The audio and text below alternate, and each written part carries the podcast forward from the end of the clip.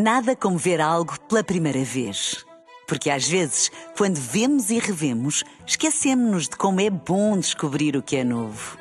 Agora imagine que viu o mundo sempre como se fosse a primeira vez. Zais. Veja como se fosse a primeira vez. Na rádio, no digital, em podcast. Música para sentir, informação para decidir.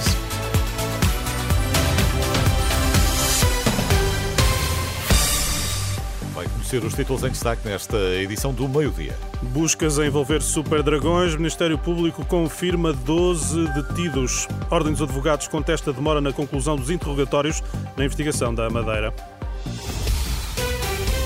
Notícias ao meio-dia na Renascença com Vítor Mesquita. O Ministério Público confirma são 12 os detidos na sequência das buscas da PSP a envolver o líder da claque Super Dragões. Em comunicado, a Procuradoria-Geral Distrital do Porto confirma que foram realizadas buscas domiciliárias e não domiciliárias.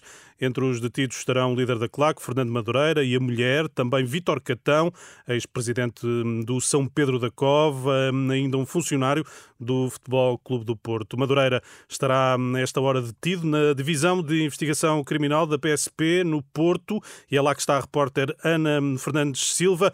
Ana, consegues confirmar já essa indicação? Uh, sim, Vitor, confirma-se. Fernando Madureira está detido nesta esquadra, onde está também outro dos detidos desta operação, Vítor Catão, ele que é ex-presidente, tal como disseste, do Clube São Pedro da Cova e também adepto do Futebol Clube do Porto.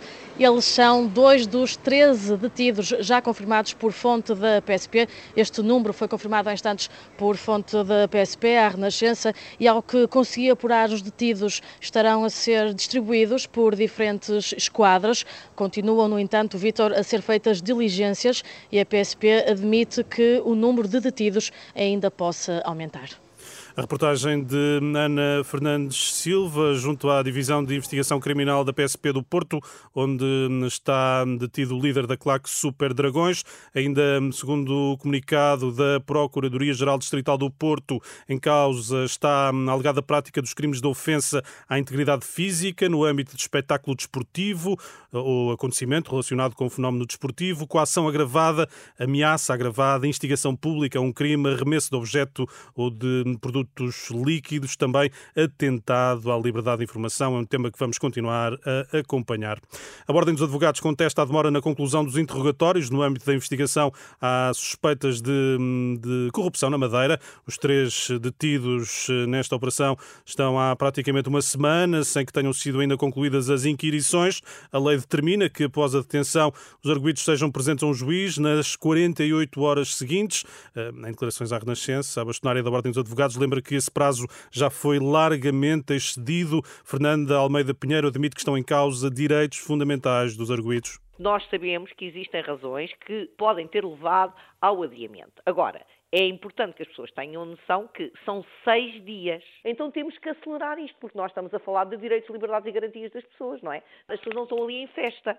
Isto acontece demasiadas vezes. Não deve funcionar assim. Deve haver uma preocupação por parte de quem conduz o processo de ter reunidas todas as condições necessárias para que as pessoas sejam ouvidas nas 48 horas. E não se faça apenas abrir o, o interrogatório e depois interrompê-lo e estar não sei quanto tempo à espera para as pessoas serem ouvidas, não é? A bastonária da Ordem dos Advogados, Fernanda Almeida Pinheiro, ouvida por André Rodrigues, no dia em que deverão finalmente começar as inquirições aos três detidos na operação policial na Madeira. Digo-lhe ainda que a taxa de inflação terá acelerado para 2,3% em janeiro, é o que revela a estimativa rápida do Instituto Nacional de Estatística. O INE indica ainda que a taxa de desemprego manteve-se em dezembro nos 6,6%, num ligeiro decréscimo em relação ao mesmo mês do ano passado. E aí não há radares, não é? A taxa acelera e ninguém apanha. Ora bem, ora bem. Obrigado, Vitor. As notícias estão todas em rr.pt, meio-dia e sete minutos. Nada como ver algo pela primeira vez. Porque às vezes, quando vemos e revemos, esquecemos-nos de como é bom descobrir o que é novo. Agora imagine que viu o mundo sempre como se fosse a primeira vez.